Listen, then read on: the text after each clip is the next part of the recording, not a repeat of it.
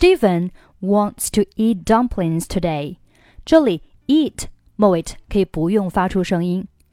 Eat dumplings, eat dumplings. Steven wants to eat dumplings today. And his wife. wife，这里 and 和后面的 his 你可以选择连在一起读成 and his, and his, and his，或者是选择 and 末尾的不发音。And his wife and his wife and his wife Julia asks him to help her in the kitchen. 这里 help 和后面 her 可以连读成 helper helper helper to help her in the kitchen. What do you want to eat today?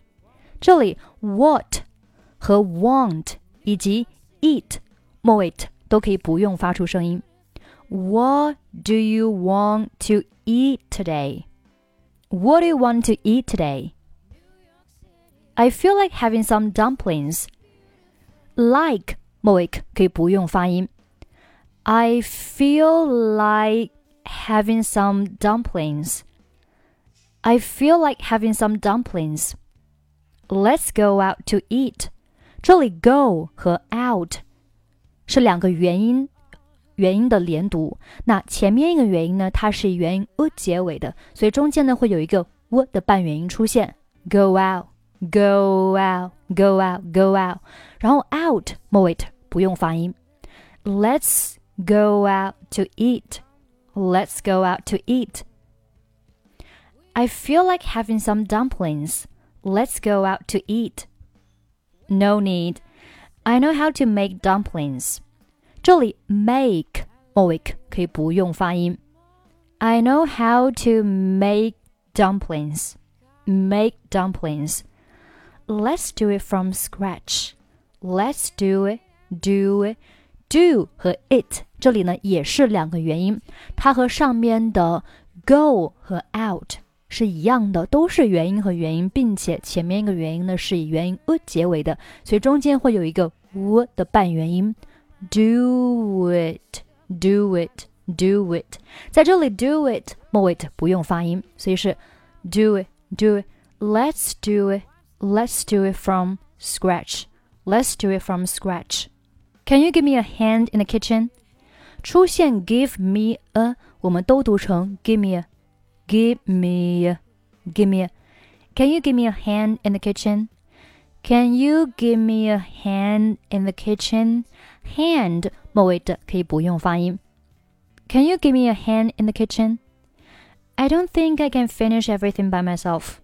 这里 don't 末尾不用发音，think 和后面的 I 可以连读成 think I think I。I don't think I I don't think I can finish. I don't think I can finish. I don't think I can finish everything by myself. Finish 和后面的 everything 可以连读成 finish everything. Finish finish everything. Finish everything. I don't think I can finish everything by myself. I don't think I can finish everything by myself. Of course, what do you want me to do? What do you want me to do? 这里 what 和 want 末尾不用发音。What do you want me to do? Just trim vegetables for cooking. 这里 just 末尾不用发音。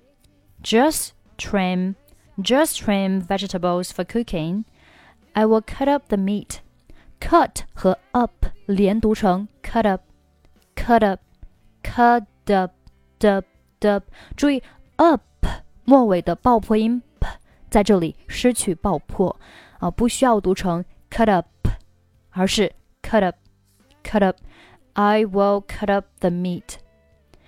I can do that, and I would like to make dumplings later. 这里 and 你可以选择末尾的不用发音，and I would like to。这里 would 末尾的 like 末尾不用发音，后面 make 末尾不用发音。And I would like to make dumplings later. And I would like to make dumplings later. Yeah, you're my good helper, Steven. Jolly good You're my good helper. You're my good helper. Absolutely. 好，我们把整篇文章再读一下。Steven wants to eat dumplings today, and his wife Julia asks him to help her in the kitchen. What do you want to eat today? I feel like having some dumplings. Let's go out to eat. No need. I know how to make dumplings. Let's do it from scratch. Can you give me a hand in the kitchen? I don't think I can finish everything by myself. Of course. What do you want me to do? Just trim vegetables for cooking. I will cut up the meat. I can do that, and I would like to make dumplings later. Yeah, you are my good helper, Steven. Absolutely. 好了，这就是我们今天的所有内容。欢迎关注我们的微信公众号“英语主播 Emily”，获取本期节目的跟读版本以及语音打分。I'm Emily. I'll see you next time.